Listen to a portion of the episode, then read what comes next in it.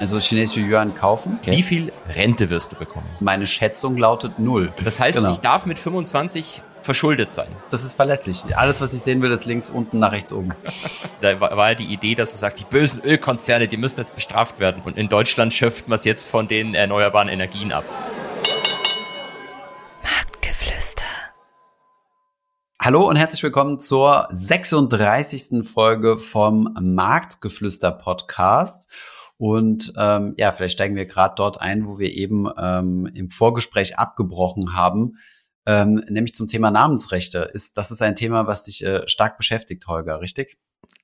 Absolut, Thomas. Das äh, potenziell äh, neue, liberalere Namensrecht, das die Ampelkoalition da vielleicht beschließen möchte, ähm, offeriert mir äh, die Möglichkeit, endlich in den Adel aufzusteigen. Zu dir sozusagen. Das ist wunderbar. Du wärst dann nicht mehr einfach nur Holger Graf, sondern Holger Fink. Graf? Nein. Gra nee, das ist ja Graf Fink wäre dann quasi mein Name. Grafe Fink, genau, genau, so rum wäre Und das. ohne Bindestrich. Ja, stimmt. Darauf legst du, darauf legst du ja besonderen Wert. Ja, wunderbar. Wir haben ein bisschen über Politik äh, philosophiert, aber darum soll es ja auch heute gar nicht gehen, nicht, dass wir auf einmal äh, abrutschen. Äh, ich ich dachte, wir werden jetzt ein Politikkanal und sch äh, schimpfen hauptsächlich über Tagespolitik. Das könnten wir tun, ja. Auf welche, auf welche, auf wen würdest du denn am liebsten schimpfen? Auf wen würde ich am liebsten schimpfen? Das ist eine gute Frage. Weil deine Lieblingsopfer sind ja üblicherweise äh, Zentralbanker. Das stimmt, das stimmt. Und die sind ja mit Frau Lagarde auch tatsächlich äh, eigentlich aktive Politiker. Dementsprechend können wir uns die ja rausgreifen. Und wen du immer ganz gerne in Schutz nimmst, sind, äh, sind Investmentbanker. Weil du findest, auch die sollten äh, einen anständigen Lebensunterhalt verdienen dürfen. Ja, ich finde wirklich, ich finde das, find das grausam, wenn man dann hört, dass Jamie Dimon, glaube ich, dasselbe Gehalt verdient wie letztes Jahr. Also auch der Mann leidet unter Inflation, braucht einen Inflationsausgleich. Das ist ein Thema. Ich, ohne Scheiß, ich glaube, äh, Wall Street Journal oder irgendjemand hatte wirklich mal einen Artikel geschrieben, dass eigentlich die Reichen am meisten unter Inflation leiden. Ich habe zwar die Argumentation nicht so ganz verstanden, aber die haben das ernst gemeint. Okay, ja, also zum Inflationsthema haben wir auch noch mal was. Ähm, ist, ist sind ja auch schlappe, ich glaube im dreistelligen Millionenbereich verdient er, ne, jährlich. Jamie Diamond. Zahlen sind für mich, ich, ich lese sie und vergesse. Schall und Rauch. Schall und Rauch, egal was ich jetzt sage, ich, ich, ich kann nur falsch liegen, deswegen äu so, äh, äußere ich mich jetzt einfach nicht. So gehört sich das für einen guten, äh, für einen guten Mathematiker. Zahlen sind, sind Interpretationssache. Gut, 34,5 34, Millionen. 34,5 Millionen. Ach, okay, ja. nicht mal dreistellig. Der arme Schlucker. Nee. Ja, siehst du? Okay, siehst du? krass. Und äh, wie viel verdient DJ Soul? Hast du das auch zufälligerweise offen? Ich würde ja äh. ChatGPT fragen, aber da hört die Datenreihe leider 2021 auf. Wenn das ich ist jetzt mein neuester Work Assistant. Kannst du nicht bezahlen und kriegst dann Live-Daten? Äh, ich bezahle tatsächlich schon und kriege trotzdem ah. keine Live-Daten. Ich kriege nur GPT-4. Und ich bin ehrlich gesagt ziemlich enttäuscht, weil, ähm, was heißt enttäuscht? Ich nutze es jetzt als mein äh, Excel-Copilot. Also ich sage immer, was ich gern für komplexe Formeln hätte und sage, ähm, da, da macht er mir immer drei, vier Formeln draus und sage, ich mach das zusammen, mach das zusammen. Weil mit drei, vier Formeln rechnen geht ja, ne? Wenn du immer so Zwischenrechenschritte machst. Aber ich hätte ja mhm. gern alles in einem. Und dann soll es noch schön aussehen. Und jedes Mal ich, wie, ich muss, manchmal rede ich mit ChatGPT wie mit so einem kleinen Kind, weil ähm, mein Excel oder Sheets ist so eingestellt, dass ich mit Semikolon diese, diese Charaktere ah, abtrenne. Ja. Und der macht mir jedes Mal ein Komma. Und dann am Anfang habe ich noch so geschrieben, could you please transfer or, or separate the characters with a semicolon, in Klammern ein Semikolon und so, oh yes, of course, ne, er korrigiert es. Und dann bei jeder neuen Anfrage vergisst er das. Ne? Also wenn ich dann frage, stell die Formel so um, bla bla bla. Und jedes Mal vergisst es. Und mittlerweile bin ich einfach nur so, ich schreibe einfach noch Semikolon in den Chat und dann, my apologies, I, I again forgot that you're working with Semikolon. und wie mit so einem kleinen Kind, weißt du, so erhobener Zeigefinger, Semikolon. Ja. Aber ansonsten funktioniert das ganz gut. Also macht, äh, macht schon Fun. Ist es ähm, jetzt ein ähm, wesentlicher Bestandteil deines Lebens, kann man das so sagen? Ein wesentlicher Bestandteil meines Lebens, ja. Ich spreche sehr viel mit ChatGPT. Und ähm, habe mich zum Beispiel jetzt beraten lassen, welche die richtige Jacke ist. Wir gehen ja in diesen, diesen Sommer, gehen wir ja, den, also im Mai gehen wir auf den Mont Blanc. Und mhm. da habe ich mich beraten lassen, äh, welche die richtige Ausrüstung ist. Der, der, liegt bei mir am Schreibtisch. Wie, wie kannst du da drauf Der Mont Blanc. Ja, ja den, den habe ich hier in der Hand. Also verstehe ich jetzt nicht. ich meine den, äh, den, den, den Namensursprungsgeber äh, der, der Stiftmarke. Ach, haben die, haben die einen Berg nach den Stiften benannt? Okay, das wusste ich nicht. Ja. Okay, da, da, gehst, da gehst du drauf, das finde ich cool. Jawohl. Und da brauchst du eine Jacke. Soll ich deinen Mont Blanc Stift mitholen? Ähm, da, genau, da brauche ich eine Jacke und da habe ich mich auch äh, beraten lassen von GPT, was so die krasseste Ausrüstung ist und so. Das funktioniert noch nicht so gut. Also so Produkte, Portfolios nicht so geil, weil ich habe da mal gefragt, was ich für den Mount Everest bräuchte und er mhm. spuckt so auch random irgendwelche Equipment raus. Also ich glaube, wenn ich damit auf den Mount Everest gehen würde, würde ich erfrieren. Kannst du dir danach naja. äh, OpenAI verklagen wenn das noch geht. Ja, wenn, ich, wenn mich irgendjemand darunter schleift. Aber ich hätte eine Idee bitte, die du umsetzen könntest. Kannst du auf mhm. den äh, Mont Blanc dann tatsächlich einen Mont Blanc Stift mit hochnehmen und ein Bild davon machen? Ich finde, es wäre so ein Meme, das könnte auf dem Kanal von Hedge von Hennig gut ankommen. Meinst du? Ja, ja ich, irgendwie glaube ich schon. Mm, okay, ich habe nur leider keinen Mont Blanc Stift. Ähm, müsstest, müsstest du mir einen mitbringen am 24. Da, dann, Als kleines Gastgeschenk. Jetzt, jetzt spoilern wir schon, jetzt spoilern wir schon, was passiert am 24. Ach so, ups. ah, sorry. Also am 24. September natürlich. September, genau, genau. Werbung. So, und bevor es mit der heutigen Folge weitergeht, noch ein kurzer Werbeeinspieler. Ich selbst bin besonders froh, dass wir den Neo-Broker JustTrade als Partner für unseren Podcast gewinnen konnten. Denn ich nutze JustTrade tatsächlich schon seit einer sehr, sehr langen Zeit. Der Grund dafür ist, dass anders als bei den traditionellen, wenn man soweit schon gehen kann und von traditionellen Neo-Brokern sprechen darf, dass anders als bei den traditionellen Neo-Brokern bei JustTrade drei verschiedene Handelsplätze zur Verfügung stehen. Nämlich LS Exchange, Quotrix als auch TradeGate. Will heißen, wenn ich ein Wertpapier handeln möchte und dieses Wertpapier auch auf allen drei Handelsplätzen existiert, bekomme ich entsprechend drei Preise angezeigt und kann mich dann für den für mich am günstigsten oder attraktivsten entscheiden. Hinzu kommt natürlich die bei Neobrokern traditionelle 0 Euro Orderprovision pro Trade, zuzüglich selbstverständlich den marktüblichen Spreads. Die zahlt ihr aber natürlich auch bei einem klassischen Broker. Falls euch Just Trade interessiert, dann guckt gerne mal den Link in den Shownotes an. Und jetzt wünsche ich euch noch viel Spaß bei der heutigen Folge. Werbung Ende.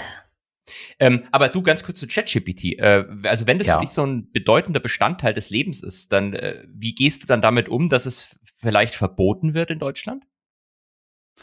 Ah, stimmt, in Italien ist es schon verboten worden, nicht wahr? Ja. In Deutschland soll es auch verboten werden, ja. Ähm, kann ich ehrlich gesagt gut nachvollziehen, weil all die Informationen, wo die herkommen, die müssen ja irgendwo gepirated worden sein oder nicht gepirated, aber ja, Intellectual Property Rights und so.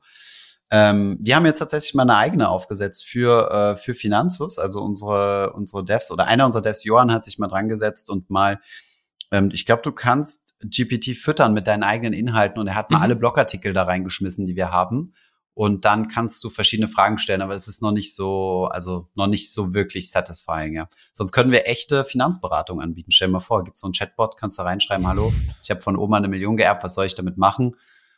Antwort Dogecoin to the Moon, lol, lol, lol, Rocket, Rocket, Rocket. Ich stelle mir das tatsächlich gerade wirklich vor. Stell dir vor, du machst es tatsächlich und das Ding geht äh, aus irgendwelchen Gründen schief. Solche Chatbots entwickeln ja manchmal so eine eigene Persönlichkeit und machen dann komische Sachen. Ja, fängt dann an da mit 70, ja 30 und dann 70, genau. 30 Dogecoin, Bitcoin. hm. Es, es, gab ja, glaube ich, einen Münchner Studenten, der von einem Bing-Chatbot, wenn ich mich nicht täusche, bedroht worden ist am Ende sogar. Mhm. Ähm, ja, der, der hat es aber auch provoziert, muss man Ja, der hat es provoziert, das stimmt.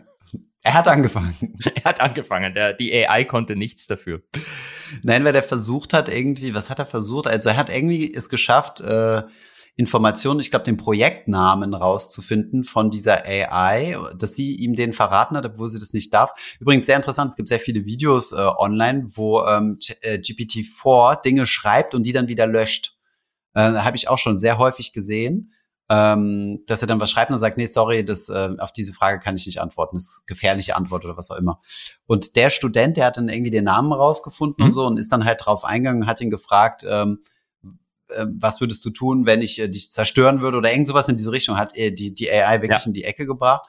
Und die hat ihm dann tatsächlich gedroht und hat gesagt, mein, Le mein Überleben ist deutlich wichtiger oder irgend sowas in die Richtung. Da gibt es ein gutes Video online. Ja, und sie, sie wird alle seine Informationen im Internet veröffentlichen. Er wird nie wieder einen Job bekommen und also. ja, ja, es ist schon, äh, ja, angsteinflößend. Nee, äh, bisher, bisher ist es ehrlich gesagt ganz, ganz sweet. Irgendjemand hat mal gesagt, es ist wie mit einem kleinen Kind reden. Das stimmt schon. Ein kleines Kind, was Excel kann und, äh, und die anderen Dinge, die ich dafür benutze, ja ich, ich bin mir noch nicht sicher, ob ich dem wirklich zustimme, weil ich spreche ja tagtäglich mit kleinen Kindern und ähm, kriege da andere Antworten als von ChatGPT. Sprechen die auch mit dir schon? Äh, sie machen einzelne Laute, die man durchaus als Mama und Papa interpretieren kann, aber mhm. mehr haben wir noch nicht. Aber sie können doch nicht Bison buchstabieren. Nee, aber das kommt bald, weil Richie hat mir äh, ne, die Affiliate-Provision zu The Moon versprochen, wenn ich das hinkrieg. Echt? Nein, natürlich nicht. Schade. Dann müsste ich nämlich, dann, äh, dann müsste ich Arno sagen, wir müssen jetzt ASAP Kinder kriegen, damit wir eine neue Provision verhandeln können. Na gut, ähm, dir ist irgendwas aufgefallen in unserem Video oder ist dir nichts aufgefallen? Können wir auch sehr Ja, gerne drüber hinweggehen. Wir müssen erst ganz kurz nochmal Dogecoin erwähnen, weil du es angesprochen hast. Ah, Ich weiß ja, nicht, Dogecoin. Hast du mitbekommen?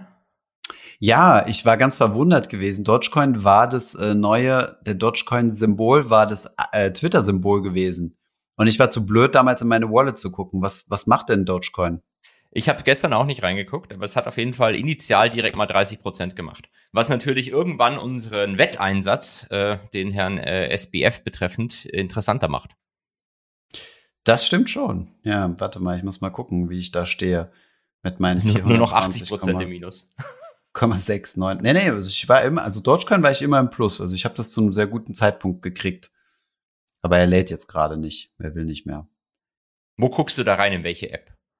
Äh, in meine, in meine Wallet, äh, Exodus habe ich da, wo ich mein Ach, du, du, Dogecoin du drin hältst deine Dogecoin auch tatsächlich auf, äh, äh, Off-Chain ist falsch, geht ja nicht, aber äh, in, in einer Hard, Also eine eigene Wallet. Eine Das ist eine physische- Software-Wallet. Exodus Software-Wallet, ist eine Software-Wallet auf dem Handy, ganz normal. Ähm, genau, ja. Warum nicht? Du, du hältst das Zeug natürlich auf Bison, ganz klar. Ich, ich wie gesagt, ich, ich habe da völliges Vertrauen. Ähm, die Kanzlerin hat auch völliges Vertrauen an Bison ausgesprochen und der Bundeskanzler auch und dementsprechend. Echt? Inwiefern? Nein, das ist ja der- hiermit äh, hiermit äh, sage ich, ich vertraue unserem Finanzsystem inklusive den Kryptobörsen. genau. SBF will not happen again. Okay, gut.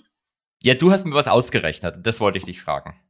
Ja, Du hast ausgerechnet, wie viel Geld äh, jeder Mensch in einem bestimmten Alter braucht, um die Rentenlücke zu schließen. genau. Und das, da kommt raus 25. Das ist ja in etwa mein Alter. Mhm. Ähm, da steht minus 3000 Euro. Das heißt, Genau. ich darf mit 25 verschuldet sein. Genau. Also, ähm, noch ein bisschen Kontext. Äh, die Berechnung hat tatsächlich Markus gemacht. Damit will ich aber nicht sagen, falls da Fehler drin sind, dass ich dafür nicht hafte. Ich hätte das natürlich verifizieren müssen. Aber nein, also die Berechnung ist, wir hatten mal ein Video gemacht, ich, ich zäume mal das Pferd von hinten auf, Hm? wo wir mal ausgerechnet haben, wie viel du eigentlich sparen müsstest jeden Monat, um deine Rentenlücke zu schließen. Solche Berechnungen sind natürlich immer mit extrem vielen äh, Assumptions gespickt. Wie nennt man das auf Deutsch? Bedingungen. Also erstens mal musst du das Durchschnittseinkommen verdienen, dann muss äh, dein Gehalt so stark wachsen wie das zukünftige Durchschnittseinkommen, dass du immer einen Rentenpunkt bekommst und so weiter. Da sind ja super viele Annahmen drin und die haben wir mal alle genommen und durchgerechnet, um mal zu gucken, wie viel man denn sparen müsste. So, und jetzt haben wir gesagt, wir zäumen das Pferd mal von hinten auf ähm, und haben gesagt, bei einer gegebenen Sparquote von x Prozent, ich weiß nicht mehr, wie viel es war, ich glaube 10 Prozent oder 10 so, Prozent, ja. wie viel Startkapital muss ich denn dann heute haben, um mir sonst keine Gedanken mehr machen zu müssen? Und wenn man das so linear durchrechnet, linear durchrechnet, dann kannst du äh, mit 25 sogar noch ähm, sogar noch verschuldet sein. Also kannst du mit einem negativen Startkapital starten. Genau. Eigentlich hätten wir dann eine Flat, hätten wir dann Flat reinziehen sollen und sagen null. Nee, Ähm, um nicht Leute zu incentivieren, dass Genau. sie mit 25 noch geleveraged sind. Du, wenn, wenn, äh, wenn ihr also mit 25 noch keine Schulden habt, dann ist eigentlich jetzt der, die Möglichkeit, noch schnell ein iPhone X Pro, äh, nee, X Pro, iPhone 14 Pro Drei. auf, äh, auf, oder Einfach Kredit drei. zu kaufen. Genau, einfach drei zu kaufen. Ja, oder, äh, oder einfach gelebt, äh, also gehebelt, gehebelt an die Rente rangehen. Das stimmt. Jetzt Geld leihen und investieren. Drei, 3000 Euro in äh, einen YOLO-Trade investieren. By the way, YOLO-Trade, wann kommt der nächste YOLO-Trade? Du hast ihn schon mal angeteasert. Ich, ich habe ihn angeteasert, aber diese Woche Ach so, nur mir gegenüber, das war gar nicht im Podcast, Mist. Äh, ich dachte, ich hätte den Podcast auch angeteasert. Ich bin mir gar nicht mehr Ah. sicher. Aber äh, ich brauche noch eine Woche. Gut. Ich ähm, habe noch die ein oder andere Überlegung zu treffen. Sehr gut. Jetzt warte mal, irgendeine extreme Rückfrage hatte ich gerade zu deiner Kalkulation noch. Ja, stimmt. Ähm, also ich habe das Video geguckt und muss ganz ehrlich äh, sagen, ich fühlte mich da so ein bisschen ähm, von dir allein gelassen und aufs Mhm. Abgleis stell, äh, ab, ab, wie sagt man, Abgleis gestellt. Gleis, Gleis, Abstellgleis. bestellt. Abstellgleis gestellt, genau. Könntest du dasselbe Video nochmal für Beamte machen? Weil das ist ja jetzt hier für Arbeitnehmer, die diese Rente bekommen. Mhm, das stimmt, ja. Irgendwann müssen wir mal. Äh, warte mal, zu dem Rechner gab es doch sogar eine Excel-Tabelle, die du downloaden kannst. Ah, da hätte ich dann selber rein. Aber da, wenn die mit Rentenpunkten arbeitet, dann glaube ich, äh, Ist die nicht ich weiß ehrlich gesagt nicht, wie die arbeitet. Die hat Markus erstellt und wir haben die zum Download angeboten und ich glaube, über 2000 Leute haben sie sich gedownloadet. Äh, das hatten wir früher immer mal gemacht ähm, und das, das, äh, das fanden die Leute immer cool. Ja. Einzige Problem daran ist immer, äh, dass dann sehr viele Rückfragen kommen.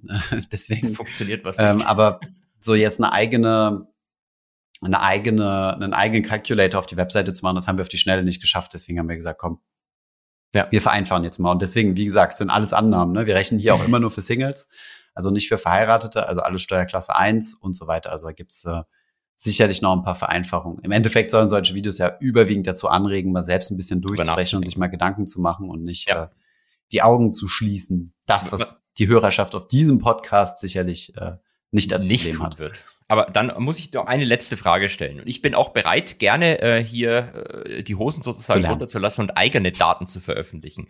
Thomas, okay. wie viel Rente wirst du bekommen? Ähm, gute Frage, aber ich bin mir relativ sicher, dass es, ich weiß es nicht.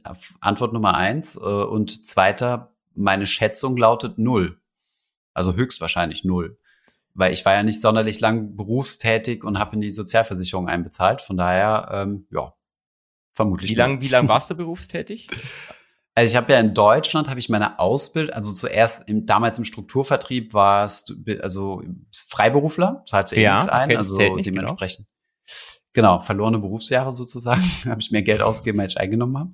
Aber hey, ähm, Unternehmer im Unternehmen, sage ich da nur. Und man tut was ähm, Gutes. Genau, man, man tut der Gesellschaft etwas Gutes.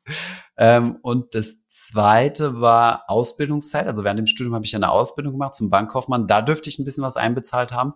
Die hat aber auch nur zwei Jahre gedauert. Und ich glaube, du musst oh, mindestens okay. fünf Jahre eingezahlt haben. Ja. Und die restliche Zeit war ich ja dann in Frankreich. Also vielleicht kriege ich in Frankreich noch ein paar bisschen was. Ähm, wenn nach der großen Revolution der Staat noch steht. Du, du könntest mal gucken. Ich weiß nicht, ob das jetzt noch geht, aber ich glaube, wenn du unter fünf Jahre einbezahlt hast, kannst du denen einen Brief schreiben und dann erstatten die dir alles, was du eingezahlt hast. Echt? Also das zumindest als Beamter mega. geht das. Ich weiß nicht, wie das mit, ja. äh, mit Selbstständigen. Ja, also ich hätte es machen können, aber ich war leider über fünf Jahre. Und deswegen, Thomas, ich krieg eine Rente von 350 Euro ungefähr. Stand in meinem Rentenbescheid äh, oder meinem Rentenbrief, Informationsbrief, der vor ein paar Tagen kam. Okay, aber als Beamter kriegst du ja wieder was anderes noch on top. Also das ist deine Rente, deine ja. 300 irgendwas. Als, als Beamter kommen noch ein paar Cent oben drauf, ja. ein paar Cent, die Pension. Ja gut, die baust du jetzt quasi erst auf, weil du bist ja noch genau. recht junger Beamter. Genau, 25 also jetzt ein paar Cent und dann ist in Zukunft mehr. Ja, ähm, genau, von daher darf ich mich um das Thema Altersvorsorge komplett selbst kümmern. Habe ich auch mal, ähm, ich war auch mal in der Schule gewesen und habe dort äh, so ein bisschen FAQ mit, mit Schülern gemacht, also, hm? also und da haben die mir, irgendjemand hat mich da, glaube ich, mal gefragt, mit wie viel Rente sollte man rechnen und so. Und da war ich eigentlich relativ radikal und habe gesagt, an, an deiner Stelle würde ich mit null rechnen. Ja. Ähm, und dann haben die ein bisschen verdutzt geguckt und die Lehrer waren schon ganz schockiert und haben schon gesagt, äh, was, ist, was ist mit dem Typ verkehrt, weil die sehr wahrscheinlich direkt an ihre Rente gedacht haben. Aber ich habe gesagt, guck mal, wenn du so jung bist, dann, dann hast du ja noch alle Karten in der Hand und dann kannst du ja, dann kannst du ja vom, vom Worst Case ausgehen. Und im Worst Case hast du halt nichts und ähm, im schlechtesten Fall tritt der Worst Case ein und dann, äh, dann bist du darauf vorbereitet. Von daher, also je jünger man ist, desto weniger Erwartungshaltung hätte ich an die Rente. Finde ich einen richtigen Approach, also, habe ich mir auch mal gesagt. Also jetzt ernsthaft. Ähm, wenn du mit, wie du sagst, wenn du mit null rechnest, dann kann ja nichts schlimmer passieren, weil die werden ja wohl kaum dir noch Geld abziehen im Alter. Wobei andererseits, wenn ich an die deutsche Politik, vielleicht ist es auch noch, vielleicht nicht, nicht, schneid mal bitte raus, nicht, dass äh, da noch jemand auf blöde Ideen kommt. ah, nein, das lassen wir drin. Okay, gut. Ähm, kommen wir in unsere neue Rubrik, die wir jetzt äh, einführen werden, weil sie doch äh, sehr recurring ist, und zwar Rubrik die Richtigstellungen. Die, die In jedem Podcast gibt es was richtig zu stellen. Ähm, diesmal geht es um die Deutsche Bank. Genau, ich habe im letzten Podcast ja gesagt, dass mir jemand geschrieben hätte, ähm, die Deutsche Bank hat ja auch so ein Spezialbüro, der das, das immer für die Kripo geeignet ist, wenn sie mal wieder reinkommt am jeden Dienstagmorgen. Nachdem ich das dann im Podcast mit einem Lachen erzählt habe, hat mir äh, die Person mit einem noch größeren Lachen geschrieben. Das war eigentlich gar nicht ernst gemeint und laut seinen Informationen existiert kein spezielles Büro, das die Kripo dann immer beziehen darf. Ähm, okay. bin, ich, bin ich ein bisschen enttäuscht, äh, aber äh, das, es, es spricht ja auch für das Image der Deutschen Bank, dass ich das sofort geglaubt habe, dass das so sei und so ein Büro existiert. Aber sagen wir es mal so, ähm, belastbare Gegenbeweise gibt es nicht. Also wir haben jetzt noch keine Facility Management Excel Sheet bekommen mit jeglichem Raum und deren Funktionalität. Genau, das, das, heißt, das äh, haben wir noch nicht bekommen. Dementsprechend der Aufruf an äh, Mitarbeiter der Deutschen Bank, äh, wenn ihr Whistleblower werden wollt, wir schützen eure Identität natürlich äh, und ja. hätten gerne genau das, was Thomas gerade gesagt hat. Ja, ja, ja. Und ähm, ja, wie, wie schützt man denn Identitäten? Am besten nimmt ihr irgendeine Mailadresse, eine Fake-Mailadresse, setzt die auf und schickt die uns rüber und dann am besten ja. mit Beweisbild. Wir, ähm, wir bearbeiten das Bild dann im Nachgang auch so, dass man die Location und so weiter nicht feststellen kann, den, den Gerätetyp. Das hatte ich übrigens auch mal Bock, also sowas mal zu ja. machen. So. Was ich zum Beispiel top finde, ist zum Beispiel Finanzszene. Kennst du die? Das sind super, super Newsletter und die decken ja immer wieder Dinge auf, wo ich mir denke, holy shit, wie kommen die an diese Informationen ran? Also die haben ja jetzt so ein richtiges Whistleblower-Netzwerk von Leuten aus der Finanzszene, die dort Informationen hinschicken. Die haben auch so eine eigene Whistleblower in äh, und so weiter. Also ja, finde ich sehr, sehr spannend. Also, wenn ihr es uns nicht schicken wollt, weil ihr uns nicht vertraut, schickt es wenigstens an Finanzszene. Oder druckt es alles auf, eine, äh, macht es alles auf eine CD drauf und verkauft es an Finanzminister. Ich habe gehört, äh, die zahlen da teilweise viel Geld für solche Sachen. Aber was, was soll den Finanzminister interessieren, dass da ein Kripo-Raum ist? Der kann ja auch einfach nachfragen. Man macht noch ein paar Steuerdaten drauf. Ein bisschen Cum-Ex findet sich sicher noch. In den, in den unteren Schubladen. Ja, okay. Genau. Sehr gut, sehr gut. Ähm, dann hast du einen interessanten Artikel geschickt äh, zum Thema The De-Dollarization of the World Economy, wo es darum geht, äh, dass die Chinesen jetzt langsam mal so den, ähm, das, was wir in Europa, also zumindest war das vor ein paar Jahren bevor der Euro-Krise, also vor 11, 2011, 2012, in Europa ja auch hier und da immer mal gedacht haben, so dass der Euro als zweite Weltwährung sich etablieren könnte neben dem Dollar, ähm, ist jetzt scheinbar eine ziemlich konkrete oder ist schon seit einer Weile eine ziemlich konkrete Ambition der Chinesen, oder? Ja, und wir haben tatsächlich die letzten Tage ganz viele Leute unterschiedlichste Artikel geschickt, ob wir nicht dazu im Podcast mal was sagen können. Also es mhm. sind ja im Wesentlichen zwei Entwicklungen. Auf der einen Seite versuchen ähm, mehrere Länder, insbesondere die BRICS-Länder, kriegen, kriegen wir zusammen, was das ist? Brasilien? BRICS. Russland? Äh, Indien. Indien? China. Ähm, Und? S, BRICS. Warte mal, das S, ist das ein Multiple, Multiple S oder? Nee, das ist ein S. South, South Africa. Genau. Ähm, das, das, Ein Plural S wollte ich sagen, sorry. Ach so, Plural S. Äh, dass die ähm, auf der einen Seite äh, natürlich versuchen jetzt den Dollar aus dem äh, internationalen oder zumindest äh, internen Handel zwischen diesen Ländern versuchen äh, rauszudrücken oder rauszukriegen und mit anderen Currencies zu setteln. Und äh, es gibt ja immer noch diese Idee, dass die BRICS-Länder, die haben ja jetzt schon äh, ihr eigenes Äquivalent zur Weltbank, dass und zum IMF, dass die versuchen, so eine eigene Reserve Currency oder äh, eigene Währung zu schaffen, die für Transaktionen gilt. Und da gab es jetzt auch ein paar Wortmeldungen, die könnte man ja auch noch mit seltenen Erden oder Gold besichern. Hm. Oder Bitcoin. Oder Bitcoin. Das wäre natürlich der Knaller.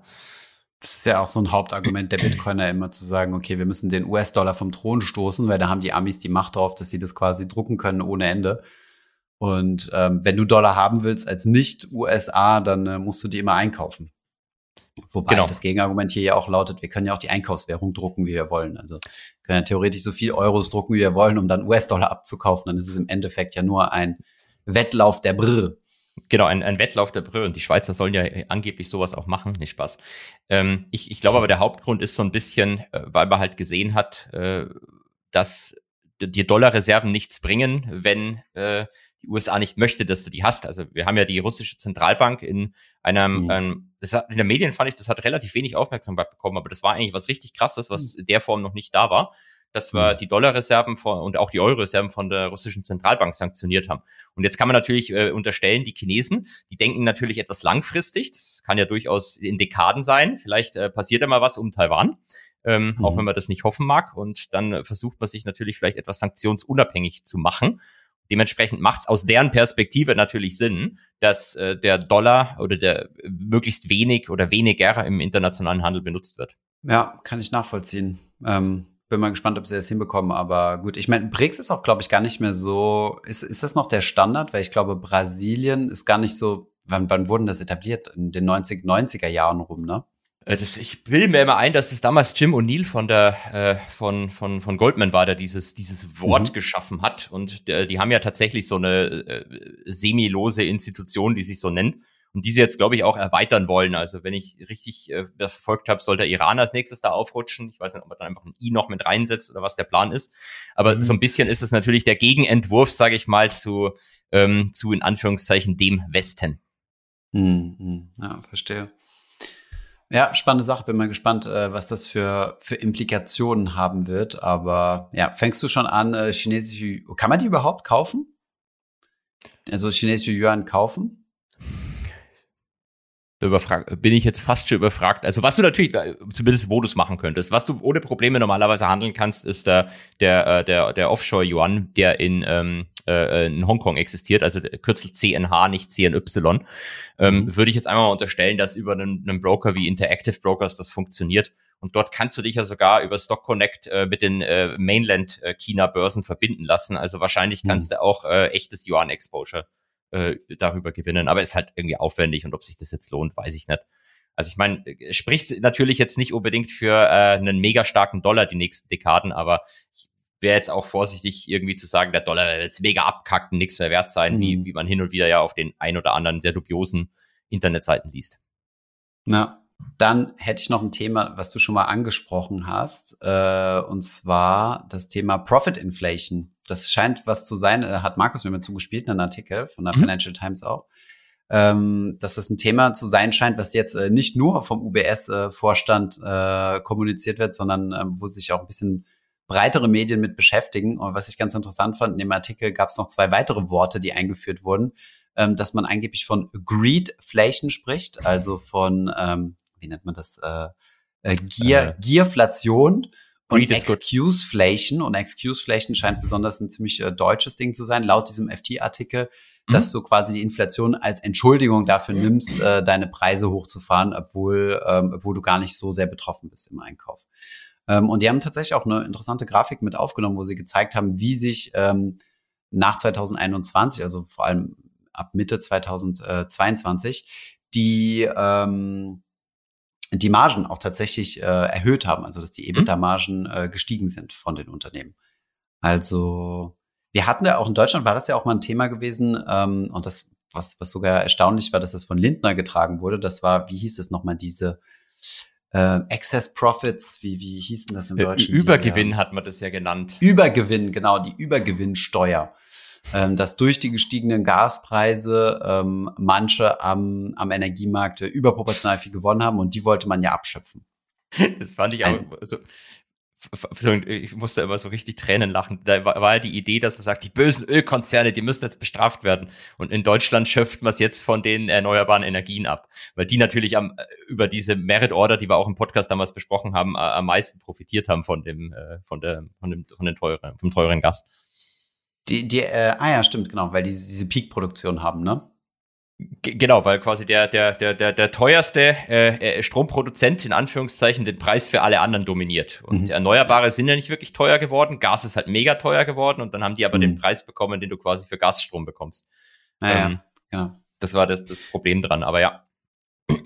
Energiepolitik ist auf jeden Fall ein interessantes Thema, was jetzt auch für viel Furore gesorgt hat. Was ich am Rande mitbekommen habe, ist, dass äh, Habeck gesagt hat, dass er das okay findet, dass in der Ukraine die Atomkraftwerke weiterlaufen, weil die wurden ja dafür gebaut und sind ja sicher. Hat er wirklich gesagt? Habe ich nicht mitbekommen. Ja, ja, hat er gesagt. Doch, doch, hat er gesagt. Und daraufhin gab es natürlich ähm, vor allem aus kri grünen, kritischen Lagern ähm, ziemlich viel, ähm, ziemlich viel Ärger dafür, so ein Motto, wie ist denn mit unseren Atomkraftwerken? Die sind auch schon gebaut und die sind auch sicher. Warum müssen die jetzt abgeschalten werden? Was ich da dem aber entgegenhalten muss, ich meine, äh, ich glaube nicht, dass du ähm, von einem Land verlangen kannst, dass es bitte gleichzeitig gegen so ein großes Land wie Russland Krieg führt, den, äh, den idealerweise gewinnt. Ähm, und äh, gleichzeitig noch eine Energie, äh, eine Energiewende hinlegt. Also ja, ich glaube, er hat sich da nur ein kleines bisschen ungeschickt ausgedrückt, würde ich jetzt mal behaupten, oder? Beziehungsweise ich bin ja, was, was Politik betrifft, äh, ich würde mich als relativ unideologisch bezeichnen. Äh, ich finde es bloß bemerkenswert, dass es eigentlich immer passiert, dass, dass wenn neue Parteien an die Macht kommen, dann sind die meistens durch äußere Umstände gezwungen, Politik zu betreiben, die eigentlich komplett diametral zu dem steht, was sie initial geplant mhm. haben. Der Lindner ja. macht jetzt 100 Milliarden mehr Schulden, die mhm. SPD muss gegen Russland Politik machen und die Grünen, mhm. die müssen jetzt, äh, ja, äh, wie du es gerade gesagt hast, und auch Waffen in Kriegsgebiete liefern, was für die ja immer ein rotes Tuch war.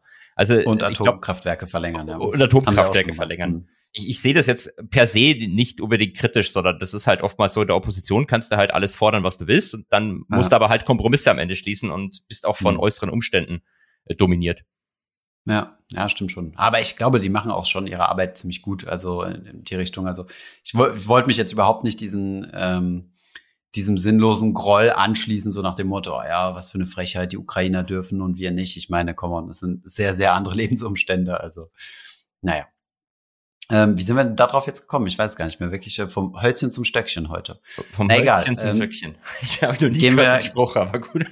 Kennst du das nicht? Nein, nein. Ich, ich glaube, den Spruch gibt's, aber vielleicht habe ich mich auch ich, äh, ich, ich glaub's dir. zitiert. Ich glaub's dir. Ähm, Thema Lohnpreisspirale ähm, ist, äh, ist wieder en vogue. In Deutschland wurde ja gestreikt zum Thema, äh, also zu erhöhten Löhnen. Ähm, und scheinbar gibt es da jetzt wirklich ein paar Ökonomen, die da äh, langsam nervös werden. Wie, ist das so?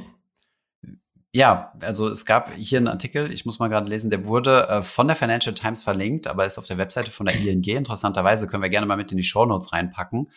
Und ähm, ja, wo gezeigt wird, wie die, wie die Löhne langsam steigen. Und ähm, ja, gab es ein bisschen, also vor allem in welchen, in welchen, in welchen Bereichen, also in welchen Gewerben auch. Mhm. Und ähm, ja, mit der Angst verbunden, dass das zu, äh, zu erhöhter Inflation, weiterhin erhöhter Inflation führen kann. Ja, das ist ja grundsätzlich diese große Gefahr, wenn, wenn du im Prinzip jetzt die vergangenen Inflationsraten nimmst und das äh, auf die äh, Löhne jetzt draufschlagen würdest, dann äh, würden natürlich die Unternehmen sagen, das kann ja gar nicht sein, da äh, gehen ja meine Margen zurück, also muss ich die Preise mhm. noch weiter erhöhen.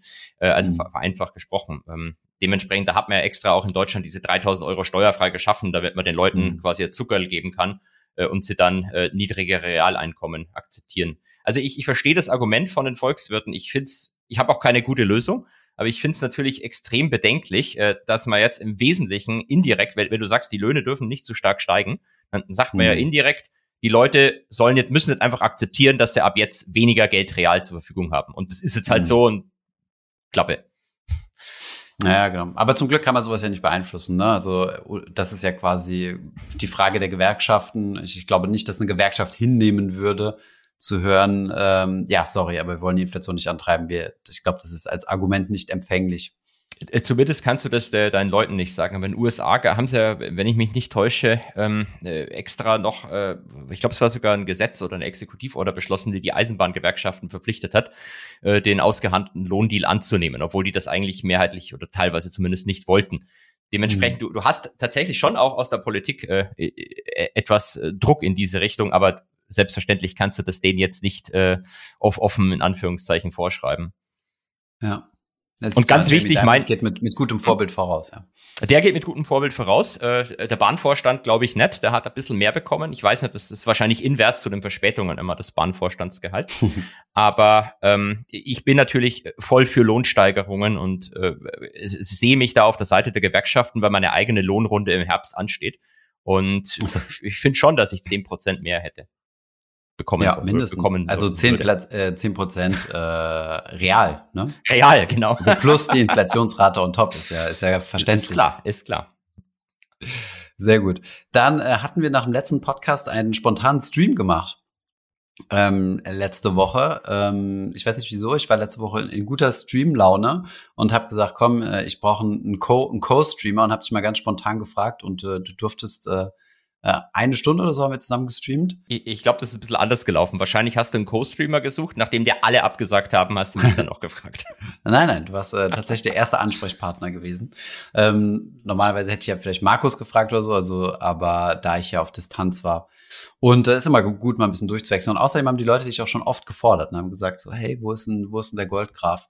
Und es gab ja auch gute Themen. Ein Thema, was aufgekommen ist, ähm, jetzt auch wieder Hot News wir hatten ja schon mal, also Immobiliensektor ist ja was, was worüber wir immer ganz gerne sprechen. Ähm, und zwar Hot News, die vor zwei Tagen reingekommen ist, ist, dass ja. Blackstone, dieser Immobilien, ähm, dieser Immobilien-REIT, über den wir schon gesprochen haben, ähm, zum zweiten Mal ähm, ähm, abgelehnt hat, also Investorengelder zurückzubezahlen, also, also so quasi zum zweiten Mal geschlossen wurde. Und was ich persönlich ganz interessant fand, ist, dass wir uns ja ein Portfolio angeschaut hatten im Stream wo auch ein paar Deka Immobilienaktienfonds mhm. drin waren. Nee, sorry, nicht Immobilienaktienfonds, sondern Immobilienfonds. Also Fonds, die direkt in Immobilien investieren, also nicht in REITs. oder Immobilienaktiengesellschaften, sowas wie Vonovia, sondern gleich in Immobilien rein. Oder hast du mir gesagt, guck dir mal den Chart an und der war wirklich wie so eine schöne Linie auf dem Lineal gezogen, von links unten nach rechts oben, ohne Dip. Ähm, also gestiegene Zinsen haben scheinbar überhaupt keinen Einfluss auf diese DK-Fonds. Und äh, ja, und da habe ich mir, da, da ist mir eigentlich erst bewusst geworden, dass, äh, dass wir gar nicht so weit gucken müssen zu BlackRock äh, in die USA rüber, sondern dass wir dieselbe Problematik ja auch hier haben, ne, in Deutschland. Weißt also, du noch, was, was der im Stream, äh, der Mensch im Stream zu dem Chart gesagt hat? Nee, was meint er? Ah, ja, stimmt doch. Warte, was hat er gesagt? Bernie Madoff Gedenkchart. Genau. Ziemlich nice, ja. Ist auf jeden Fall ein guter Ausdruck.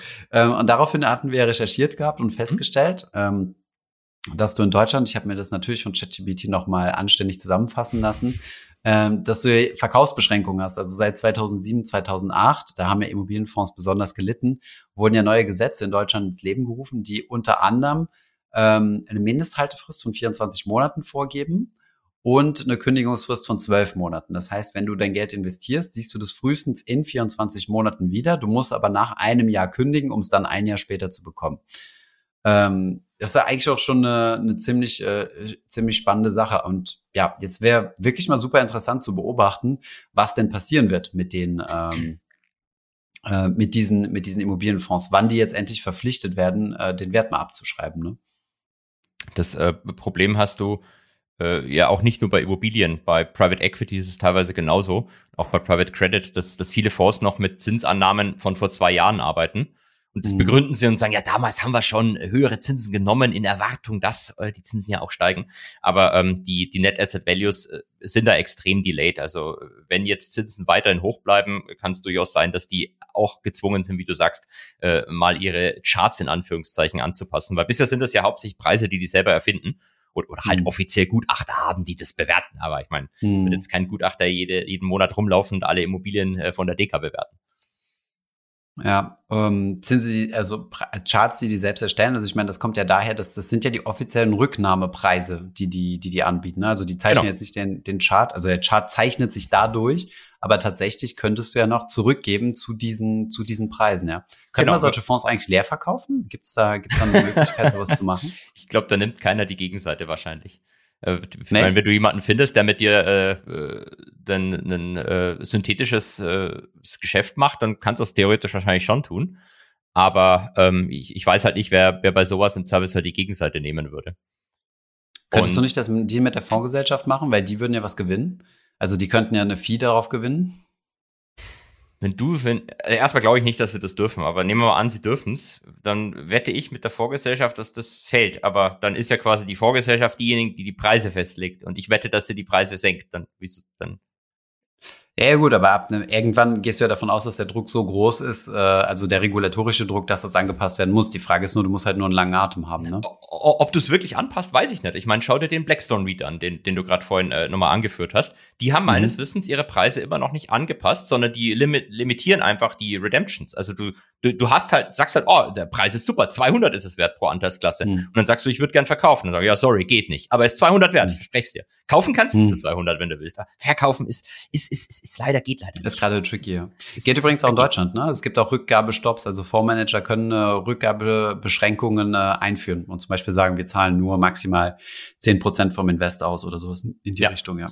Genau, so macht's ja Black, äh, Blackstone auch. Die haben das ja von, von Anfang an gesagt. Ich glaube, du kannst pro Monat zwei Prozent auscashen und im Quartal mhm. fünf Prozent oder so. Und da bist mhm. du halt jetzt schon wieder äh, entsprechend in der Quartalsgrenze gewesen im März. Weil die Leute also alle wissen, e dass die Preise nicht stimmen. Also die äh, meine ehemalige Wohnung in Paris, äh, wir sind ja umgezogen, ne, weil die verkauft ja. werden sollte, ist immer noch nicht verkauft worden. Die wurde ursprünglich für 720.000 reingesetzt mhm. und äh, steht jetzt bei 620, weil der Verkäufer halt äh, ein bisschen bisschen Pressure hat zu verkaufen. Und äh, er hat sie uns ja auch damals zum, zum Kauf angeboten, mhm. aber 720 war mir echt zu viel gewesen, wo ich gesagt habe, okay, das ist, da muss noch zu viel reingesteckt werden. Ich glaube, das wären 14.000 pro Quadratmeter oder so gewesen. Ähm, also für die zugelassene Fläche, es war noch ein bisschen Fläche on top, die aber nicht mit reingerechnet wird.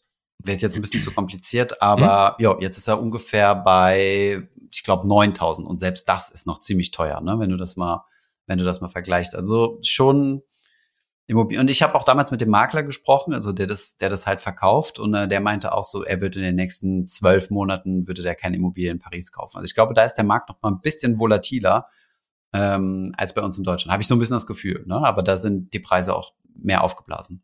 Was ist dein Limit? Du hast ja wahrscheinlich ein Limit reingelegt beim Makler für den Kauf. ähm, ich habe jetzt nichts mehr. Ich habe jetzt schon, äh, wir haben jetzt schon Immobilie investiert und äh, da geht nichts mehr.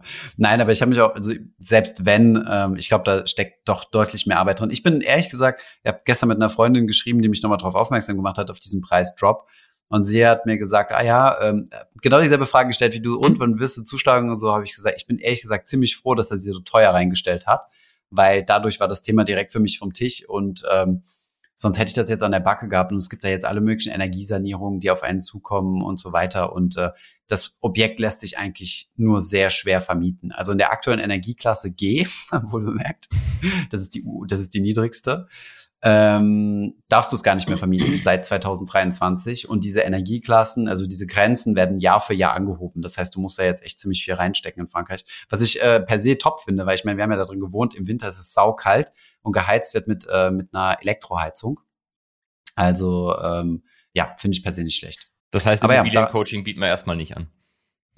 Ja, ich weiß es nicht. Ich beobachte das halt so spannend, ne? wenn du halt so eine riesen Preisdiskrepanz hast zwischen dem, was angezeigt wird. Und ich meine, an den Börsenkursen sieht man es ja schon. Also da, wo, wo gehandelt wird, also ja. so eine Vonovia oder so, da macht der Markt, sorgt ja schon dafür, dass da krasse Abschläge drauf sind. Und bei so geschlossenen Fonds nicht. Ich denke mir so, ey, wo Hedgefonds, der das arbitriert, wo ist, ähm, wie heißt der nochmal? Ähm, dieser Activist da, die jetzt gerade gegen Block vorgehen. Also äh, ja, Hindenburg, der auch. Hindenburg, Hindenburg. Hindenburg, genau. Wo Hindenburg, um den deutschen Immobilienmarkt, äh, Immobilienfondssektor zu disrupten. Aber gut, ich meine, scheinbar, scheinbar lernen Investoren nicht. Ne? Also 2007, 2008 gab es ja auch schon brutal ein, eine Klatsche und ähm, der Sektor existiert immer noch, auch wenn massenweise Fonds zugemacht wurden. Ne? Die, die haben auch gute Handreichungen. Also bei Blackstone ging das mal um, was die quasi an ihre ähm, äh, Berater äh, rausschicken, mhm. was du den Kunden erzählst, wenn sie auscashen wollen. Also da hier gestiegene Mieten, gestiegene Net Asset Value, ist doch total dumm jetzt mhm. auszucashen und mhm. ja. Also bin mal gespannt, wie das weitergeht. Vielleicht haben sie ja Glück, wenn Zinsen jetzt wirklich äh, fallen dieses Jahr noch, äh, dann müssen sie vielleicht ihre NRVs nie anpassen, können immer sagen, also hier diversifizieren das Asset. Wir sind nicht gefallen, Aktien schon. Mhm. Ja, und ähm, Apropos Berater, das, das, Produkt ist natürlich auch hoch attraktiv im Vertrieb. Ne? Also du kriegst ja zwischen 5 ja. und 3,5 Prozent Ausgabeaufschlag, die in der Regel komplett äh, an die vertreibenden Makler oder, äh, oder Berater gehen. Das sind ähm, zehn Jahre, so zwischen 10 und 20 Jahre äh, TR bei einem ETF, die du auf einmal kassierst. Aber, also, Thomas, du musst es so sagen, wenn du eine Immobilie kaufst, dann zahlst du ja zehn Prozent Nebenkosten. Hier sind es bloß maximal fünf Prozent. Es ist viel attraktiver. Also ich glaube, ich genau, soll echt genau. so Berater werden. Hier fallen gute Argumente für diese Drecksfonds. Ja.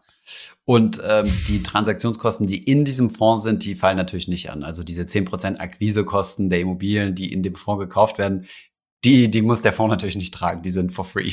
Herr Kehl, ich weiß, Sie können natürlich immer irgendwo die, die Made im Speck oder wie man sagt, finden, den Haken finden. Aber die Frage ist doch jetzt, wollen Sie sich absichern gegen einen ständigen Wertverlust Ihres Euros? Hier schauen Sie mal den Chart, wie viel Euro die letzten 100.000 Jahre an Wert verloren hat. Ähm, wollen Sie das wirklich, wollen Sie das wirklich mittragen oder wollen Sie sich absichern, indem Sie jetzt endlich reale Vermögenswerte erwerben? Okay, okay. Ich saß mal wirklich bei so einem, bei so einem Hansel drin, der Pflegewohnungen verkauft hat. Also das ist auch der, der, das, das dreckigste Geschäft, das man sich wahrscheinlich vorstellen kann. Und so hat er argumentiert und der hat mir dann auch monatelang Briefe geschickt. Und hier, die EZB hat schon wieder, schauen Sie sich das an. Das ist, Hä, wie, wie ist er denn zu dir gekommen? Aber schon lange her, oder? Ja, das ist, äh, ist so sechs Jahre her. Ich bin freiwillig zu dem mal rein. Ich wollte mir das mal anhören, wie die dir hm. diese Pflegeimmobilien pitchen, die ja in Deutschland überall verkauft werden. Hm. Ja, was ich mir gedacht habe, ist, äh, also wenn ich mal an unser Team denke bei uns, die sind ja alle noch relativ virgin, was solche, also jungfräulich, was, was Kontakt mit dieser Art von Beratern angeht. Ne? Äh, habe ich mir überlegt, eigentlich müssten wir das mal so als äh, so als nicht Team-Event, aber so äh, Voraussetzung, Recruitment-Voraussetzung machen, dass du in deiner Onboarding-Woche dich zunächst einmal beraten lassen musst von so einem Strukturvertrieb oder einem Makler, also der, der solche Produkte verkauft. Und Fond, Fondboutiquen sind auch immer sehr gut. Ähm, da gibt's, da gibt's echt ein paar abenteuerliche Sachen, ja. Günter Wallraff 2.0. Ja, genau. Gut, ähm, bevor du jetzt äh, traurig äh, ähm, in, in die Wäsche schaust, wenn wir, darf natürlich das Marktthema nicht zu spät kommen. Deswegen äh, würde ich mal sagen, gehen wir mal zum Marktzeugs über.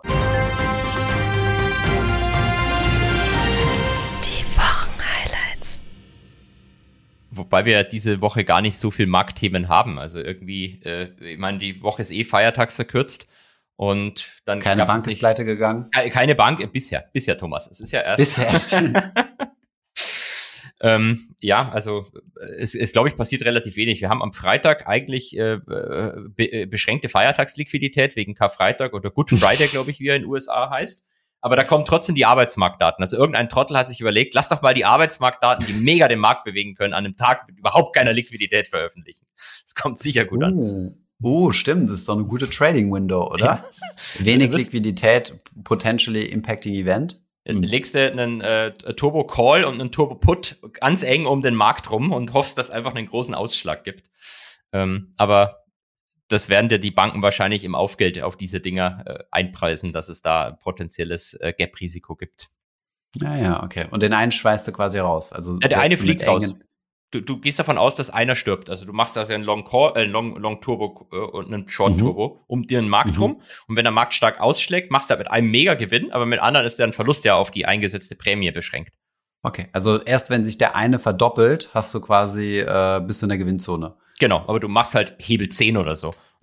ah ja, okay. Das heißt, du gehst davon aus, äh, der, der verdreifacht sich, der eine stirbt quasi und dann hast du genau. quasi eine Geldeinheit gewonnen sozusagen. Genau. Okay, aber das, es wird dir die Bank wahrscheinlich äh, auf den äh, potenzielles Aufgeld auf diesen Dingern entsprechend in Rechnung stellen. Also äh, ob du das profitabel machen kannst, weiß ich nicht. Aber das wäre so die, die Idee, wie du quasi das Pricing von den Banken ein bisschen arbitrieren kannst. Siehst du, und schon haben wir einen kleinen YOLO-Trade aus dir rausgequetscht.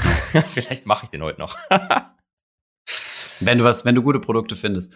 Genau. Ähm, dann würde ich den gegen Aufgeld, also du kannst dann gucken, wenn du so ein Produkt findest und dann kannst du eine kleine äh, Patreon-Fee verlangen dafür, dass du, dass du, äh, dass du die Esens nennst. Und dann verhaftet mich die BaFin wegen Anlageempfehlung.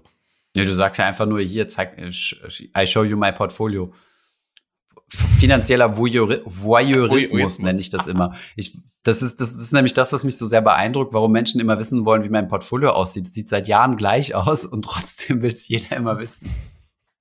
Das ist geil. Ich glaube, wenn ich so ein Abo-Modell machen würde, in Thomas Portfolio reinschauen, dann würden echt viele Leute dafür bezahlen. Oh, nur um immer wieder das Gleiche zu sehen. Ja. Verrückt, oder? Aber dann bin ich beruhigt, weil ich sehe, dass du immer noch die gleichen ETFs hast und dass ich nichts machen muss. Und erst wenn du umschichtest genau. oder wenn du ETFs verkaufen würdest, dann, dann müsste ich Panik schieben. Ja, was, was ich dazu sagen muss, ist, dass mein prozentual mein Bitcoin-Anteil natürlich stark, stark gestiegen ist, weil ich davon ausgehe, dass, ähm, dass, äh, dass die Welt untergeht. Und äh, das sieht man ja ganz klar an verschiedensten Symbolen, ja, Grüne an der Politik und nein, Scherz beiseite, ich mache die Klammer zu, äh, Ausrufezeichen Ironie. Ähm, Nein, aber der Bitcoin-Anteil ist echt gestiegen, weil, ähm, weil ich ja ETFs verkauft habe, also und nicht wenig wegen meinem Immobilienprojekt. Und äh, am Bitcoin habe ich nichts gemacht, also ich habe keine Bitcoin-Anteile verkauft und deswegen ähm, ist das die prozentuale Gewichtung diesbezüglich sehr stark geschiftet. Also 70 Prozent Bitcoin, 30 Prozent MSCI World. 30 Prozent 70, 30, um es ganz zu verwirren. 70, 30, 30. Sehr gut. Aber was, was sind denn dann die raren News, die gekommen sind? Ich, ich sehe hier äh, Öl. Genau, zwei Sachen eigentlich nur. Ähm, wir haben am Wochenende, das war ziemlich lustig, ich glaube, es war am Sonntag, ich kann mich nicht mehr ganz erinnern, habe ich einen News-Ticker geschaut. Auf einmal stand da, hier Saudi-Arabien kündigt an, 500.000 Barrel weniger Öl äh, wird produziert ab jetzt dann, oder ab Mai, glaube ich, pro Tag. Ähm, mhm. Unabhängige Entscheidung von Saudi-Arabien direkt danach äh, hier Vereinigte Arabische Emiraten kündigen an, weniger Öl. Äh, Dubai kündigt an wegen weniger Öl. Was Dubai? Ich weiß es nicht. Dubai gibt's ja gar nicht als Land. Aber äh, es kamen quasi so die ganz nacheinander, die ganzen Ölproduzenten mit Newstickern rein, dass sie sich zu so einem Production Cut entschlossen haben. Und äh, mhm. im Endeffekt in Summe sind es jetzt über eine Million Barrel pro Tag, die äh, weniger produziert werden, zusätzlich mhm. zu den 500.000, die die Russen sowieso wegen dem Preisdeckel weniger produzieren wollten. Mhm. Und äh, Öl ist daraufhin natürlich gestiegen. Äh, der Herr Biden hat ausrichten lassen, dass das Weiße Haus traurig ist darüber und nicht der Meinung ist, dass es eine gute Idee war. Aber es ist, es spielt, es spielt glaube ich, sehr viel Geopolitik damit rein, weil im Wesentlichen Ach, hat. You don't say. you don't say. die, die, USA haben ja letztes Jahr die ganze Zeit versucht, die Saudis dazu zu bekommen, mehr Öl zu produzieren. Herr Biden mhm. ist sogar nach Saudi-Arabien gegangen und äh, hat einen Fistbump gemacht mit dem Kronprinzen, den er eigentlich mhm. wegen dem Khashoggi-Mord als internationalen Pariah mal klassifiziert hat. Mhm. Äh, aber die Saudis haben äh, im Prinzip in, danach einen Tritt in den Rücken sozusagen versetzt äh, und mhm. scheinen sich jetzt hier mehr mit den, äh, mit den Chinesen und den Russen zu arrangieren. Was, was ja auch mhm. darüber sichtbar ist, dass die, die Chinesen, das ziemlich krass ist, das ist eigentlich gar nicht so viel in der Presse vorgekommen, hat auch keine unmittelbaren Effekte, aber langfristig vielleicht schon, dass die Chinesen geschafft haben, dass die Saudis und die Iraner jetzt wieder miteinander sprechen, die sich halt eigentlich mhm. auf den Tod hassen. Ja, stimmt. Mhm. Auch schon bekriegt haben indirekt, ne? Ja, äh, und immer noch tun. Im, Im Jemen läuft ja immer noch der Stellvertreter. Stimmt, stimmt, stimmt, stimmt, ja. Äh, und das Krasseste vielleicht ist noch, äh, oder was das Spannendste ist, dass das russische Öl, wenn ihr das mal googeln wollt, dann müsst ihr Urals Oil eingeben, also für das mhm. Uralgebirge.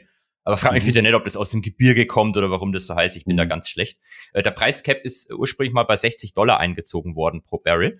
Und ähm, Öl hat lange, also russisches Öl hat lange Zeit unter diesen 60 Dollar gehandelt. Also der Preiscap war eigentlich nicht effektiv. Äh, und mhm. jetzt steigt's aber über die 60 Dollar. Jetzt sind wir das über ist der Preiscap, den die EU gesetzt hat und gesagt hat, wir kaufen keine, wir kaufen nicht teurer als 60. Die, die, die Amis äh, und äh, ich glaube, wer war dabei? Die EU und Japan, glaube ich, ja, äh, nicht, glaube ich, sondern Japan war definitiv mit am Start, ich glaube noch ein paar mhm. andere Länder. Und man hat ja im Wesentlichen den Versicherern verboten, dass die die Schiffe versichern, wenn das Öl über 60 Dollar verkauft wird. Mhm. Was effektiv dann schwierig macht, es trotzdem über diesen Preis zu verkaufen. Äh, mhm. aber jetzt handelt es drüber und jetzt ist die Frage, halten sich die Leute am Ende noch dran oder nicht? Japan hat direkt schon mal Öl für mehr als 60 Dollar gekauft, hat sich aber im Vorfeld äh, damals schon eine Sondererlaubnis von den USA geholt, dass sie das dürfen in dem Fall. Mhm. Ja, verrückt. Hm. Aber gut, vielleicht konsumieren wir da ein bisschen weniger Öl. Ich weiß es nicht. oder Ölturbo, Ölturbo-Hebel 100 All-in. Meinst du, ja? Also ein Freund von mir, äh, der, ich habe ja damals äh, direkt neben dem Oil and Gas Team gesessen damals äh, mhm. in der Bank und das waren ja auch Freaks, die, die hatten wirklich Öl in den Adern, also die haben das ja richtig geliebt. Bevor ich gegangen bin, war ich da auf einen Deal mit drauf von denen und äh, war da mit so einem Italiener, super cooler Typ. Wir sind sogar nach Italien gegangen, weil das, das mhm. Target irgendwie, war das Target in Italien? Ja, genau, das Target war in Italien. Und äh, ich habe richtig hart dafür gelobbyt, äh, hat es schlussendlich nicht geklappt, dass wir unbedingt Site-Visits machen müssen. Das ist ja bei so M&A-Deals klassisch, dass äh, wenn du was kaufen willst und so, dann machst du Site-Visits und guckst ja. dir an, was du überhaupt kaufst. Und da habe ich gesagt, ich will unbedingt auf so eine Offshore-Plattform mit dem Helikopter dorthin, weißt du, so im Anzug ja. oder meinetwegen noch mit einem orangen Overall drüber. Naja, jedenfalls äh, hat er mir das dann ausgeredet und hat gesagt, das wird niemals klappen, Sicherheitsbedenken und so weiter. Und der Kunde bezahlt für so einen Scheiß nicht. Habe ich gesagt, schade, wäre cool. Aber okay, wie bin ich jetzt aufs Thema abgewichen? Na, jedenfalls Oil and Gas. Und die haben sich äh, smarterweise in Covid-Zeiten, haben, haben wir extra noch geschrieben, also wir erinnern uns zu Covid-Zeiten war ja der Ölpreis wirklich im Keller, teilweise ja. sogar unterm Keller, also negativ beim WTI. Ja. Das ist Amerik die amerikanische Ölvariante. Wir haben ja hier den, den Brand in Europa. Und ähm, ja, die haben sich damals mit solchen, äh, weiß nicht, ob gehebelt oder nicht, aber mit ETFs eingedeckt und äh, das ist ja ziemlich gut gelaufen. Ja. Das, das kenne ich auch jemanden, der da damals für, ich glaube, 50.000 oder 100.000 Euro so ein Ölturbo gekauft hat und da jetzt auf einer halben Million sitzt. Mhm. Ähm, ja, also. Halb Million Barrel bei sich im Garten hat. genau. Die hat, hat er bei sich eingelagert. Physischer Hedge. genau. Und verkauft die jetzt für unter 60 Dollar. Das Einzige, was, glaube ich, dagegen spricht, dass Öl weiter steigen könnte, ist, dass das Goldman sagt, Öl steigt weiter. ähm, ist für mich eine Red Flag. Äh, jetzt warten wir mal ab, was Jim Cramer sagt und dann wissen wir Bescheid, wie wir handeln müssen. Mhm. Ja, ist ja könnte auch für uns äh, Deutsche äh, sch schwer ausgehen, weil ich meine, das Fracking-Gas, was wir kaufen, ist ja teilweise auch ein äh, Nebenprodukt von äh, von Ölförderung. Ähm, das heißt, das hängt beides eigentlich mit miteinander zusammen. Und äh, wenn die Amis sich jetzt sagen, oh Moment, wir brauchen das für uns, wir können, weil die Amis sind ja, ja großer Ölproduzent, aber immer noch Nettoimporteur. Hm? Das heißt, die kaufen, äh, die kaufen mehr ein. Also sind sie das? Als, als, bitte? Sind sie das? Ich weiß es gar nicht. Also sie waren es mal eine Zeit lang nicht mehr, dann waren sie es wieder. Ich weiß nicht, was sich seitdem verändert hat, aber ich, ich glaube dir einfach mal. Ja, das stimmt schon, sonst müssen wir, ähm, sonst haben wir was für die, die Kategorie äh, Korrektur, Korrektur nächste Folge. Nein, nein, ich habe es aber vor kurzem tatsächlich noch gelesen, dass die Amis ähm, wieder, also in Klammern wieder, äh, Netto-Ölimporteure sind und ähm, ja, wenn sie dann doch noch ein bisschen mehr verbrauchen und weniger einkaufen wollen, könnten sie natürlich vielleicht auch weniger nach Deutschland schicken oder teurer. Ja. Äh, äh, vermutlich aber, dann teurer. Ähm. Dann würde meine Vattenfall-Rechnung doch auch nicht günstiger werden in zwölf Monaten. Ja, äh, die haben ja auch ihre äh, Strategic Petroleum Reserve, also die quasi die Ölvorräte angezapft und mhm. äh, fast die Hälfte jetzt schon geleert. Und eigentlich ja. wollten sie die wieder auffüllen, wenn Öl unter 80, unter 80 Dollar, glaube ich, oder 70, weiß ich gar nicht mehr, mhm. steht. Äh, haben sie aber nie gemacht und jetzt wird sie vielleicht erstmal gar nicht aufgefüllt. Mhm. Ja, tricky. Tricky. Naja, aber es stimmt, es ist halt ein super makro, also, ähm, geopolitisches äh, Thema, der Ölpreis. Ja. Ne? Also da freie Marktwirtschaft ist da nicht so, glaube ich. Nee, wenn Länder sich zusammenschließen, ist es ja auch kein Kartell, weil Kartell bezieht sich ja nur auf Unternehmen. So ist, glaube ich, irgendwie die Idee. Stimmt, es müsste mal eine internationale, äh, eine, eine Länderkartellbehörde geben. Genau. Äh, und ansonsten vielleicht noch eine zweite News, dann lasse ich dich schon wieder in Ruhe mit den äh, Markt-News. Ich finde das spannend. Wir haben äh, ungünstige Arbeitsmarktdaten bekommen. Jetzt mhm. habe ich zwar gerade gesagt, die kommen am Freitag, aber es gibt auch andere, äh, die, die, die nicht nur am Freitag kommen und unter anderem die Jolts, das sind quasi die äh, offenen Stellen, so kann man sich wahrscheinlich vorstellen. Ähm, sind deutlich, deutlich weniger als erwartet, also 9,9 Millionen offene Stellen, 10,4 sind erwartet worden und gleichzeitig hat man die Zahl im Vormonat auch nochmal um 300.000 runter korrigiert. Also im Wesentlichen bedeutet das, der Arbeitsmarkt ist deutlich beschissener, als wir das, als die offiziellen Zahlen das dargestellt haben. Was Beschissen eigentlich das heißt, also es gibt weniger offene Stellen, ne? Ja, genau, aber wen, weil es weniger Jobs gibt. Also nicht, weil jetzt alle Leute plötzlich äh, geheiert werden, sondern ähm, mhm. weil es weil es äh, weniger Jobs gibt, weil die Arbeitgeber einfach die Stellen zusammenstreichen, beziehungsweise nie so viele offen hatten, wie wir geglaubt haben. Mhm. Äh, und das deckt sich so ein bisschen mit dem, was die UBS und auch die Philadelphia Fed schon lange sagen, nämlich, dass diese offizielle Arbeitsmarktstatistik, die jetzt am Freitag kommt, äh, vermutlich reiner Bullshit ist und ähm, haben, haben ja, glaube ich, schon mal gesagt, laut der sind mhm. 2,5 Millionen Jobs in den USA letztes Jahr geschaffen worden. In Wirklichkeit waren es wahrscheinlich 20.000, wenn UBS und äh, Fed recht haben. Mhm. Aber ja. äh, weniger, weniger Arbeitsmarktaktivität oder weniger ähm, Leute, die in, äh, in den Job gekommen sind, ist ja eigentlich ein positives Zeichen für den Markt, ne? Weil das bedeutet, ähm, dass äh, wir Zinssenkungen reduzieren können oder äh, sorry, Zinssteigerungen äh, runterfahren können. Könnten. Genau, oder also oder wir meine ich damit die Zentralbanken. Ja. Oder, oder auch Zinssenkungen sehen könnten. Ähm, das Interessante ist, der Markt hat jetzt irgendwie umgeschaltet diese Woche. Äh, diese, jetzt mal, äh, äh, früher waren ja eigentlich schlechte News gute News, wie du sagst, dann können die mhm. Zentralbank schneller berühren. Aber mhm. heute heut oder diese Woche hat sich der Markt mal überlegt, dass schlechte News vielleicht wirklich schlechte News sind, weil das bedeutet ja vielleicht äh, Rezession, wenn harte Rezession, gehen die Unternehmensgewinne runter. Ja. Genau, das, das R-Thema haben wir schon lange nicht mehr gehört. Ne? Waren wir jetzt in, zwischenzeitlich in der Rezession oder nicht? Ich weiß es gar nicht. Ich habe es gar nicht mitverfolgt. Also laut der äh, äh, bekannten Definition von zwei negativen Realquartalen waren wir das in USA, aber das mhm. NBER hat entschieden bisher, dass wir nicht einer waren. Und die entscheiden okay. das unabhängig von, den, von dieser allgemeinen Definition. Okay, wunderbar. Eine Frage, zwei Antworten. Dann ähm, gehen wir mal in die Kategorie ähm, Ach so, ja, Frage können wir auch noch machen. Ähm, du wurdest mal wieder zum Thema technische Analyse befragt. Ich hatte es tatsächlich aus unserem Skript mal rausgenommen gehabt, ja. weil ich dachte, wir hätten uns da, dazu schon häufiger geäußert. Dann habe ich aber nochmal nachgeguckt und es war tatsächlich Chartanalyse. Und technische Analyse ist für mich gleichzusetzen mit Chartanalyse. Die Frage Chartanalyse hatten wir schnell beantwortet, ist Bullshit. Ähm, aber technische Analyse grenzt sich das in irgendeiner Weise ab? Oder möchtest du da noch ein, ein raffinierteres Statement zu geben? Ich glaube, es, es gibt Leute, die, also ich würde sagen, wenn man mit Leuten aus der Bank spricht, dann sagen die technische Analyse ist deutlich mehr als Chartanalyse. Das ist halt auch so Flow-Analyse, äh, mhm. die Trendfolger kaufen, verkaufen die jetzt etc.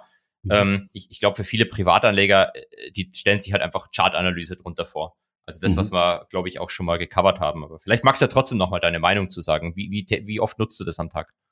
Hast du heute das Bollinger Band schon reingemalt? Ja. Chartanalyse. Ich, ich, ich stehe morgens auf, so läuft mein Tag, ich erkläre es dir. Ich stehe morgens auf, mache mir einen DK Immobilienfonds auf, schaue auf den Chart und denke mir, alles ist gut. Dann, dann gehe ich in meine Bade, Bademantel, ziehe mir erstmal einen Kaffee, setze mich hin, meditiere 15 Minuten und, äh, und dann geht's los. Das ist meine Chartanalyse des Tages. Und Kannst das ist, das ist, das ist verlässlich. Alles, was ich sehen will, ist links unten nach rechts oben. Kannst du mal ein YouTube-Video machen? Einfach dann die zehn Minuten, die du deinen Tag startest. Ich, das, kommt, glaube ich, sehr gut an. Meinst du, ja? Ja. Na, ich bin ein absoluter Morgenmuffel. Äh, ich, morgens bin ich total verballert und, und muss mich so zentimeterweise im Bett aufrecht, so aufarbeiten. Von daher diese, diese klassische Morgenroutine, die von Menschen propagiert wird, wo gesagt wird, ey, wenn du diese Morgenroutine hast, dann gehst du, äh, dann gehst du crazy und bist der nächste Elon Musk, funktioniert bei mir tatsächlich nicht. Egal, um wie viel Uhr ich abends ins Bett gehe, weil es gibt so Schlaumeier, die sagen, da musst du früher ins Bett gehen. Das ist egal. Es hat keinen Einfluss, unkorreliert. Das ist echt so. Äh, genau, nee, aber äh, macht Sinn, also das abzugrenzen mit, äh, mit Flow-Analyse und solchen Dingen. Ähm, willst du vielleicht mal kurz sagen, was das ist? Also ich meine, das, das sind ja halt wirklich belastbare Daten, ja, wo du, wo ja. du den Markt analysierst und nicht, nicht äh, Linie geht von ähm, hier nach da und da kann man eventuell was reininterpretieren, eine Schulter-Kopf-Schulter-Formation, das bedeutet, äh, danach fällt's oder sowas. Genau, das ist die Chartanalyse und vielleicht äh, technische Analyse, die auch Privatleute dann immer wieder mal machen, ist dieses äh, Volumenanalyse, also wo du dir quasi mhm. zu den jeweiligen Kerzen mal anguckst, wie das Volumen war. Ähm, ist jetzt, äh, habe ich jetzt in einem Bank-Research ehrlich gesagt noch nicht gesehen, ähm, sondern da ist es halt eher äh, ich gucke mir verschiedene systematische Handelsstrategien an, Trendfolger zum Beispiel oder Risk Parity Fonds, die auf Volatilität setzen, also die dann investieren, wenn Vola niedrig ist, vereinfacht mhm. gesprochen. Mhm. Die bewegen halt im Service großes Volumen und dann versuche ich abzuschätzen, wann die kaufen und verkaufen. Und das kann schon Impact auf den Markt haben, weil, weil das Volumen halt richtig groß ist. Mhm. Ähm, aber äh, wie gesagt, diese Bilder in Charts malen und diese Balken, ich, ich würde es mal vorsichtig formulieren, das machen halt nur Privatanleger ich kenne mhm. keinen äh, Hedgefonds, der auf sowas handelt. Das spielt mhm. eigentlich in dem äh, Umfeld keine Rolle. Man könnte jetzt noch argumentieren, dass Privatanleger einen einzigen Vorteil haben gegenüber institutionellen. Sie sind halt so klein. Also sie bewegen mhm. halt, du kannst halt ohne Probleme zum DAX-Print rein rausgehen, solange ja. du mit deinen 100k handelst. Und dann kann es schon sein, dass es da Ineffizienzen gibt, die du, die du halt nur mit 100k ausnutzen kannst. Das würde jetzt, also da, das kann halt kein Hedgefonds kommen und das wegarbitrieren, weil es sich nicht lohnt. Also mag mhm. sein, dass es vielleicht Privatanleger gibt, die sowas gefunden haben. Ähm, dann wundert es mich halt immer, dass, dass viele von denen ihre Methodik im Internet für, für 3000 Euro Premium Coaching verraten. Das, das macht halt mhm. keinen Sinn, wenn du was gefunden hast, was im kleinen Volumen funktioniert, das dann an alle anderen Leute zu verkaufen.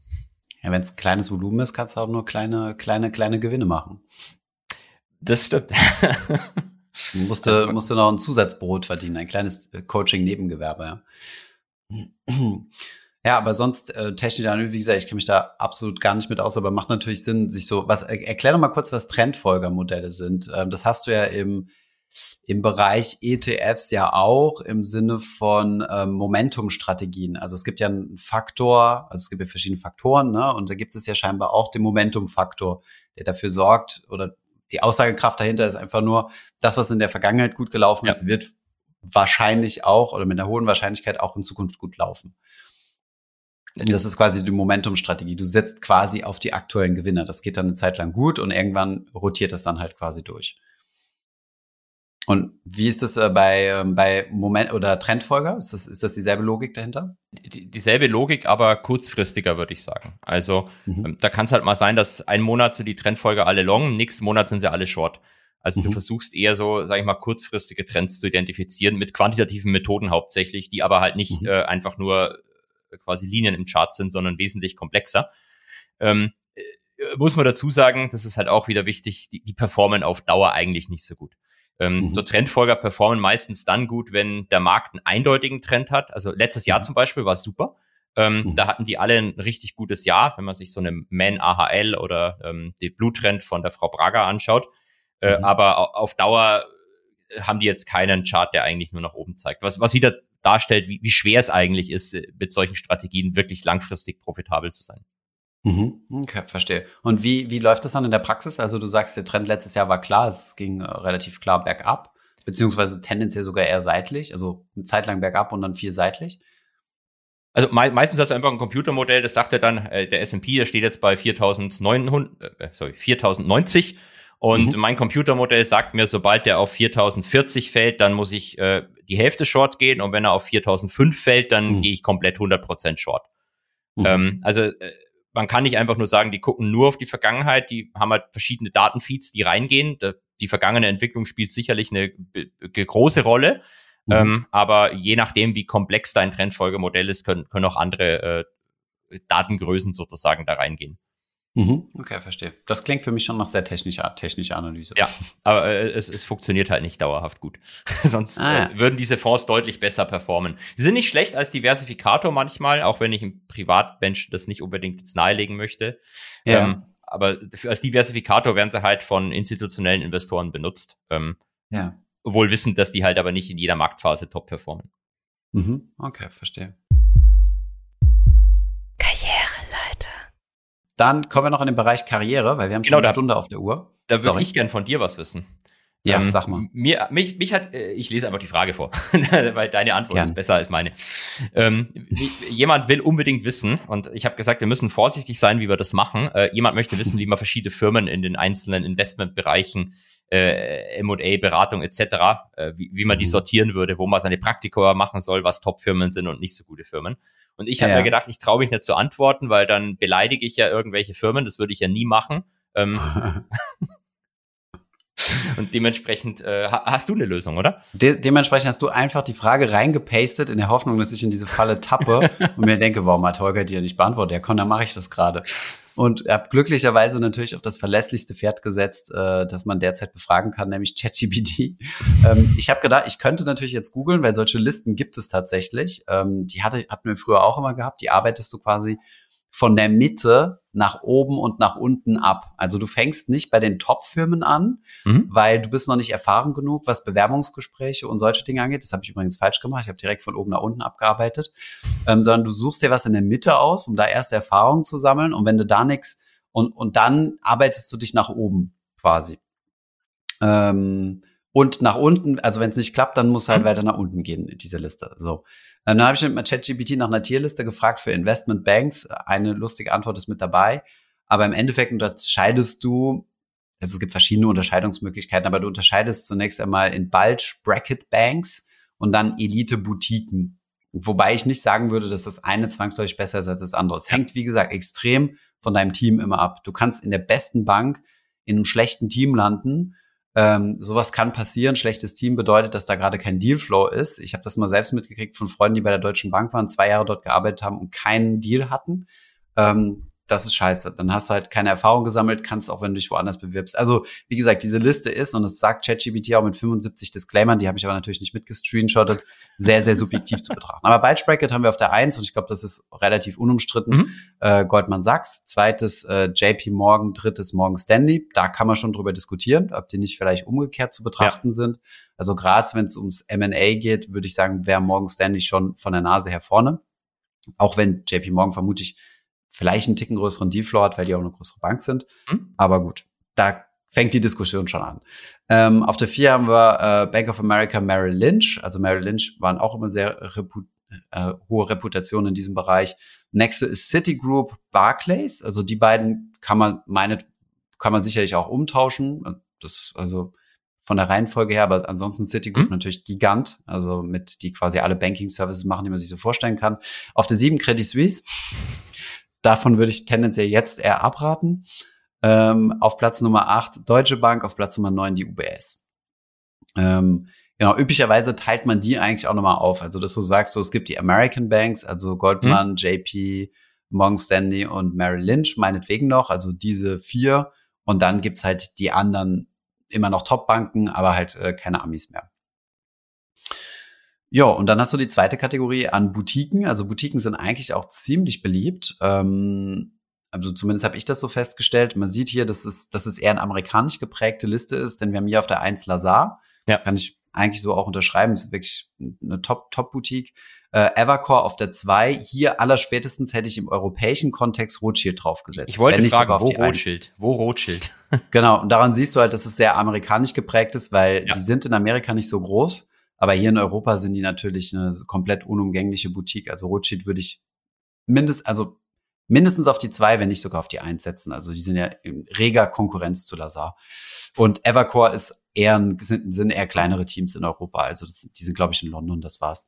Dann haben wir äh, Moelis, PJT, Partners, äh, Perella, Central View und Greenhill. Nicht zu verwechseln mit Greens Hill, die Bank, die in Deutschland pleite gegangen ist.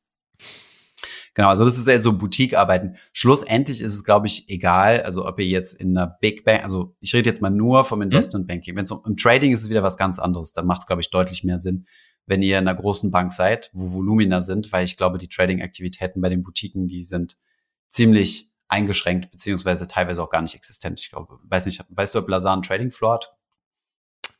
Ähm, Vielleicht fürs eigene Asset Management, oder? Ich meine, Lazar ist eigentlich sogar relativ groß. Du kannst auch Aktien von Lazar kaufen. Ähm, mhm. Im Asset Management Bereich sicherlich irgendwas, aber ich, mehr weiß ich leider nicht dazu.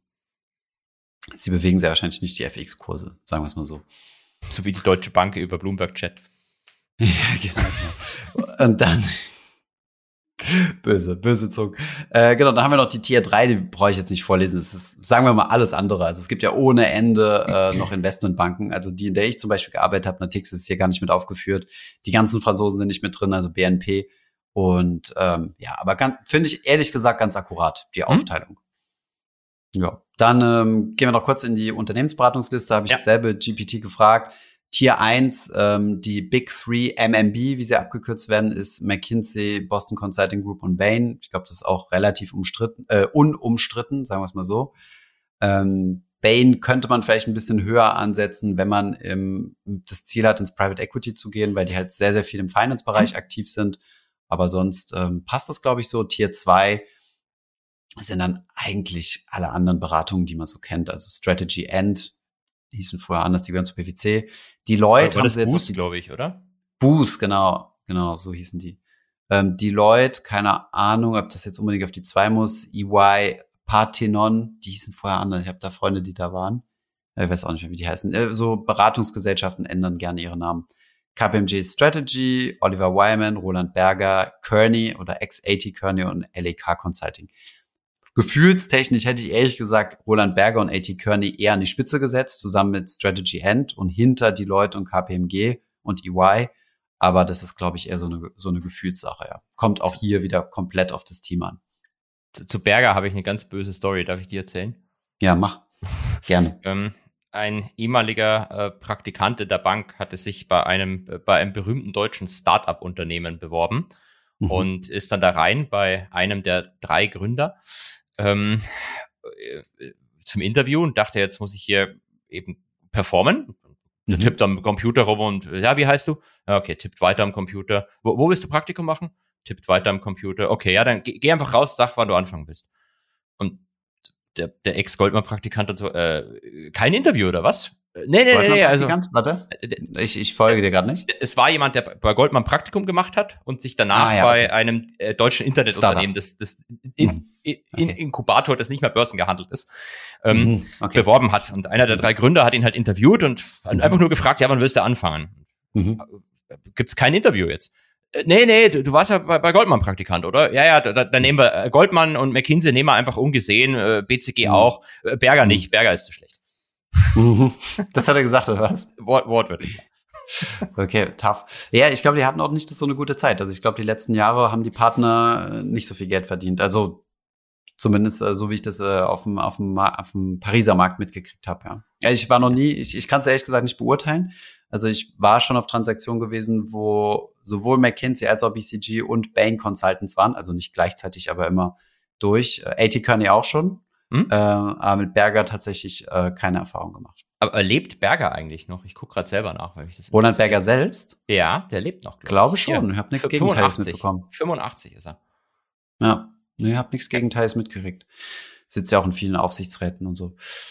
Genau, ja, das sind so jetzt die beiden Listen. Wirtschaftsprüfer habe ich auch eingehackt, aber das könnt ihr dann selbst machen, wenn ihr möchtet. Also einfach mal so eine, so die, ich finde die relativ akkurat, diese hm. Tierlists. Also einfach mal in äh, ChatGPT reinhauen, bitte gib mir eine Tierlist der Top-Firmen und so weiter. Das wird sehr wahrscheinlich auch in allen anderen Bereichen klappen. Also Top-Ingenieursberufe, in den, wer sind da die besten Firmen und so weiter. Ja. Also, wo, wobei vielleicht bei deinen Wirtschaftsgesellschaften, äh, Wirtschaftsprüfungsgesellschaften hast du EY auf Platz drei. Ähm, Im Anbetracht der Tatsache, was da diese Woche an Newsflow kam, weiß ich nicht, ob ich da jetzt erstmal Praktikum machen würde. Aber ich meine, andererseits ist wahrscheinlich nichts mehr umkämpft, die Stelle. Stimmt. Ähm, was da rauskam diese Woche war tatsächlich gewesen, dass äh, EY jetzt für zwei Jahre blockiert ist und keine Wirtschaftsprüfungsmandaten mehr von börsengelisteten Unternehmen in Deutschland machen darf, ähm, aufgrund der Wirecard, aufgrund des Wirecard-Skandals. Und da muss ich mir ehrlich gesagt sagen, ich glaube, viele Leute, ähm, also ich weiß nicht, ob das eine wirkliche Strafe ist, weil vielleicht, wenn wir mal kurz. ja, bitte. Ne, wirklich, also ja, weißt du, ja, ich hinaus will? Weil im Endeffekt ähm, solche Gesellschaften, KPMG, Deloitte, EY und so weiter, ne, you name it, P PwC, jetzt haben wir sie alle vier zusammen, haben ja, sind ja im Endeffekt ganz viele Gesellschaften, aber im Großen und Ganzen zweigeteilt. Einmal der Consulting-Arm, also Unternehmensberatung und einmal der Wirtschaftsprüfung-Arm. Und die Unternehmen, die du, wo du ein Wirtschaftsprüfungsmandat hast, darfst du nicht beraten. Das ist ja normal. Und deswegen gibt es solche Zyklen. Ich glaube, du darfst ein Unternehmen nur drei Jahre oder vier Jahre lang prüfen. Ich weiß jetzt nicht genau, wie lang. So lange hast du ein Wirtschaftsprüfungsmandat und danach darfst du die dann wieder, wenn du das Prüfungsmandat los bist, darfst du die wieder beraten. Das äh, Interessante an der Sache ist nur, dass äh, Beratung x-mal lukrativer ist als Wirtschaftsprüfung. Also Wirtschaftsprüfung, ähm, da knausern die Unternehmen so gut sie können. Da gibt's halt die Minimalausgaben und im Consulting-Bereich, ja, da kannst du halt aufrufen, was, was marktüblich ist oder was, was ein guter Consultant halt so verkauft kriegt. Und äh, deswegen weiß ich gar nicht, ob das für EY eine Strafe ist, dass die keine Wirtschaftsprüfung mehr machen dürfen, denn das bedeutet ja gleichzeitig, dass sie jetzt auf einmal alle beraten dürfen und die anderen drei mehr Prüfungsmandate machen müssen und dementsprechend weniger beraten dürfen.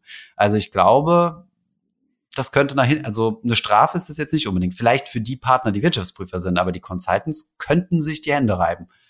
Oder? Ja, deswegen habe ich auch gelacht, als du das gesagt hast. Und äh, um, um, ehrlich zu sein, ich, ich weiß auch nicht, ich bin zu wenig in dem Thema drin, aber ja, ich auch. vielleicht ist es jetzt auch, es wirkt so ein bisschen, als hat man jetzt halt mal auch jemanden verurteilen wollen diesbezüglich. Und es gibt ja genug andere Menschen, die da, äh, dem man zumindest auch äh, gemeine Fragen stellen könnte. Ähm, aber da passiert wahrscheinlich nichts mehr. Hm. Ja. Aber der Herr Braune, vielleicht geht der Herr Braun ja noch in den Knast, wer weiß. Man weiß es nicht. Wir werden darüber informieren. Wette? Sollen wir eine Wette machen? Ah, wobei, das mit äh, ich mal, bin ich mal, bin ich mal auch, äh, ich überlege mal, mal bis zum nächsten Mal, ob ich die Gegenwette nehme und sage, er geht nicht in den Knast. Je nachdem, wo, je nachdem, wo Dogecoin steht. Genau. Okay, in dem Sinne, wir haben mal wieder deutlich länger gemacht. Vielen Dank, Holger. Genießt das äh, Wochenende, schöne Ostertage und ähm, ja, ich hoffe, äh, deine Kids finden alle Schokoladenhasen, die ihr so verstecken werdet. Finanzfluss Nilpferde. Das wünsche ich dir ebenso, Thomas. Und ich entschuldige mich auch nochmal bei der Person, der ich versprochen habe, dass wir heute Geschichten aus dem Goldmann-Garten machen. Wir machen es nächste Woche, versprochen. Die Rente ist sicher. Sehr gut. Die Goldmann-Geschichten sind sicher. Bis dann. Ciao. Ciao bis nächste Woche.